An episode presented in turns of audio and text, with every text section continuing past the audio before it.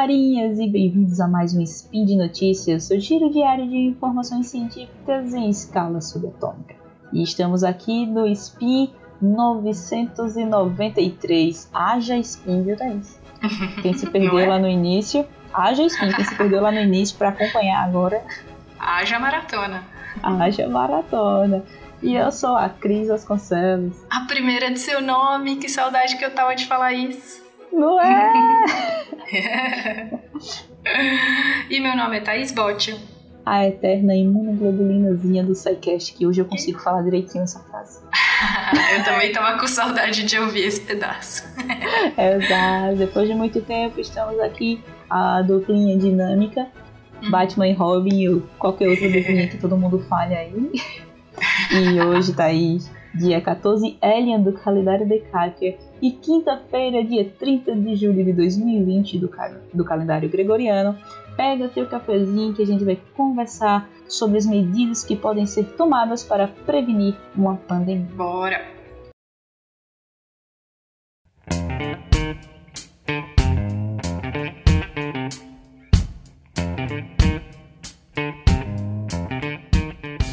Mas Thaís, antes da gente se aprofundar no assunto do spin de hoje, eu queria citar só um artigo que saiu na Cell e tem uma notícia sobre ele também na, na Science, o link vai estar no post, que é sobre umas imagens que saíram de células contaminadas com coronavírus, umas imagens de microscopia eletrônica, e quem gosta de ficção científica vai dar uma olhada nessas imagens, porque é, é simplesmente é coisa de filme. É, total. Total. As células infectadas com, corona, com coronavírus, elas apresentam uns filamentos assim na, na, na sua lateral e os cientistas acham que, que isso pode estar relacionado com a capacidade do vírus se disseminar no corpo. Mas é muito, muito lindo. Uma coisa é muito de filme. É. As células normais de um jeito e as células infectadas todas cheias de filamentos assim ao redor. Fica aí para quem quiser Dá Exato. uma olhada nessas imagens. É como se a célula tivesse mais braços, assim, cheios de vírus. É, exato. Carregando um monte de vírus em cada braço, assim, é super bonitinho. Claro que a gente que não olha, vê. Olha o como... nível que, das coisas que a gente acha bonito. É, claro que não é como a gente vê lá nos filmes, que, você, que o cara olha no microscópio normal e aparece a célula toda lá infectada. Ah, é uma lupa. É, mas é, microscopia eletrônica gera umas imagens bem legais mesmo. Você consegue ver, diferenciar lá as células normais das infectadas. Mas e aí, Thaís? Vamos pro assunto principal? Bora. Bom, Cris, indo para nossa é, notícia de hoje, para quem está surpreso ainda com a passagem do vírus, como coronavírus em animais para humanos, esse assunto que a gente já falou um pouco também, uhum. que é um uhum. evento que a gente chama de transbordamento. É, ele lembra bem das gripes aviárias, suínas e diversos outros vírus que já circularam entre os animais e eles acabam adquirindo a capacidade de infectar humanos. É, a cada dois anos, mais ou menos, um vírus salta de animais para humanos, criando uma nova chance de pandemia. Isso a gente já falou até no meu último spin. Eu falei um pouco sobre como que esse vírus consegue pular, a gente fala pular de um jeito meio estranho, mas ele pula realmente de, de uma espécie para outra. E todo vírus que, que faz isso realmente tem chance de causar uma nova pandemia, né, Cris? Uhum. E isso acontecer a cada dois anos é bem Difícil, né? assustador, né? né? É. Essa média que é de de a cada dois anos a gente correr esse risco de passar por algo próximo ao que a gente está passando com essa pandemia bem assustador. Mas Thaís, no início desse ano, muitos brincavam na internet que a culpa disso tudo eram dos chineses. Ou a gente viu diversos, diversos, diversas brincadeiras dessa, algumas pessoas falando sério, e se perguntavam, essas pessoas pergunta, perguntavam o porquê de se comercializar animais como morcegos, carne de morcego.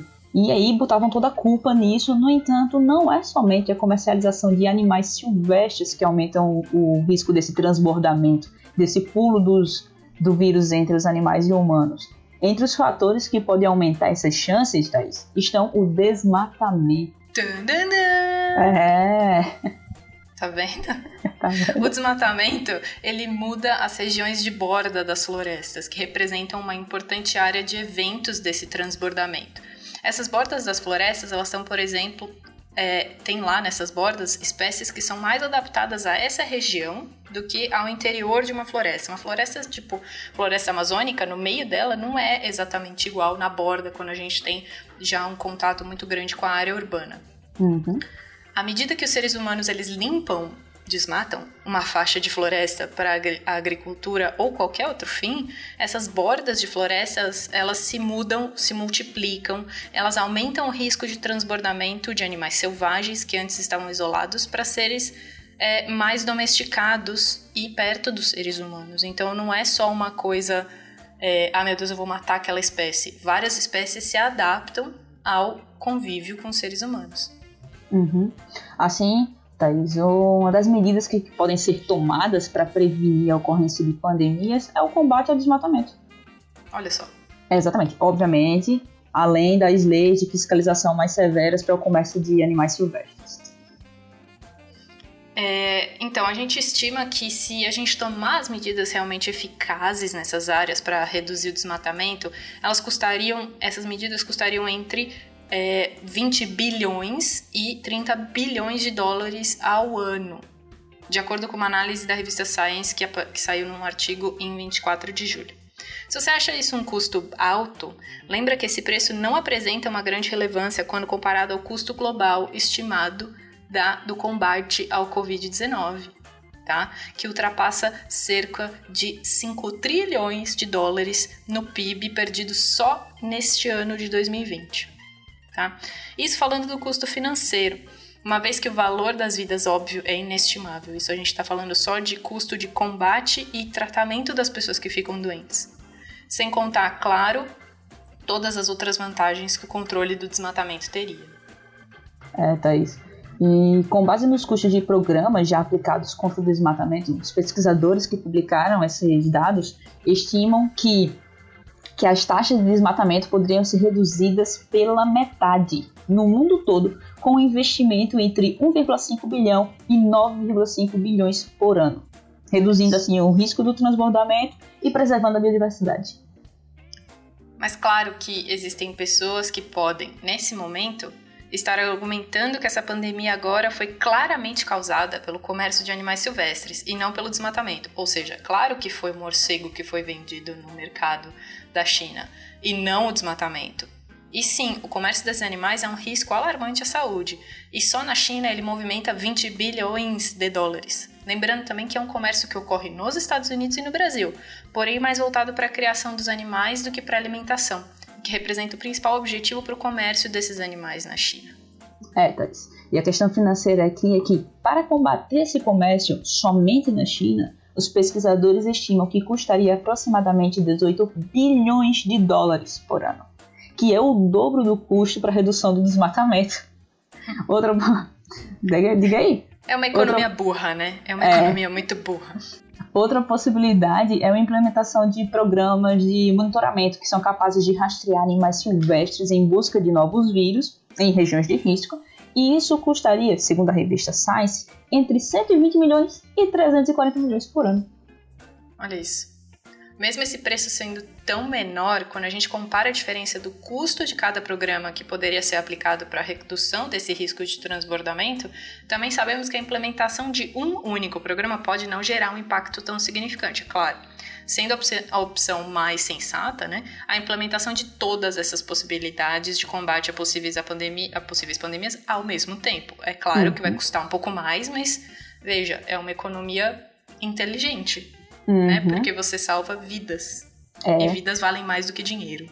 Exatamente.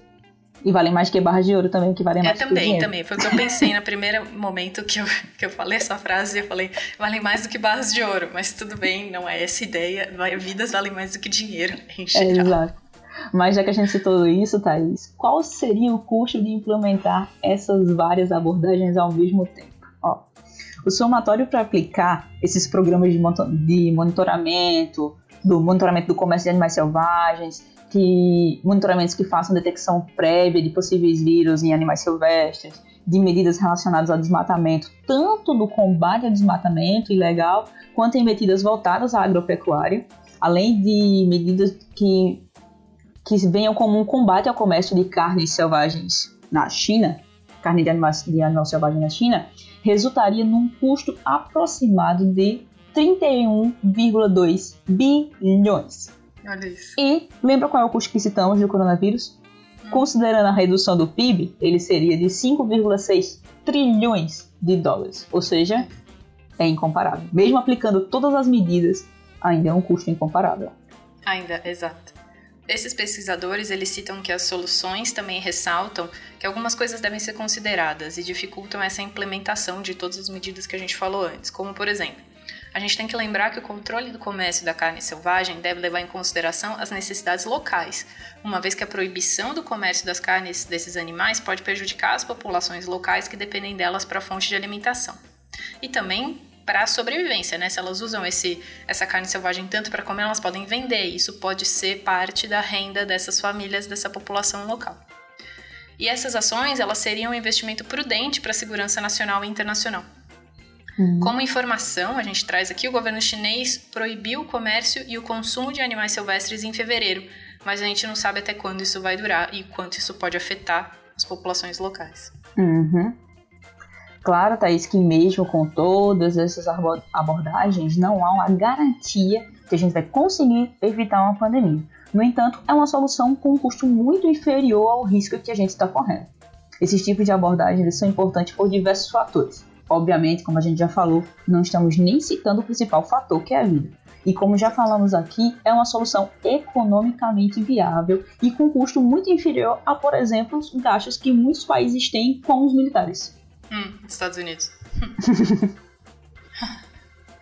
Por fim, gente, a gente vai usar as palavras de um biólogo da Universidade de Georgetown, Colin Carlson, e ele diz, ele disse essas, é, ele fez uma entrevista para a revista Science e ele fala: o desmatamento e o comércio de animais silvestres causam transbordamento, mas não causam pandemias. As pandemias acontecem por falta de governança, intervenções sensatas de saúde pública e vigilância.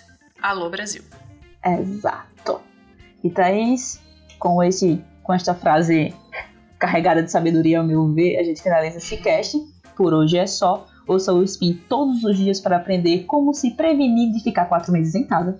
Pois é. Deixe também no seu post o comentário, elogio, crítica e xingamento esporádico. Lembramos ainda que esse podcast só é possível por causa do seu apoio ao patronato do SciCast, no Patreon, no Padrim e no lindo PicPay. Grande abraço e até amanhã. Beijo, até amanhã.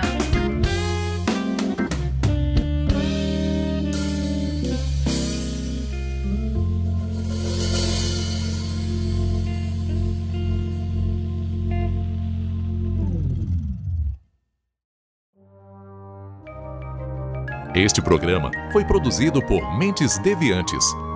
deviante.com.br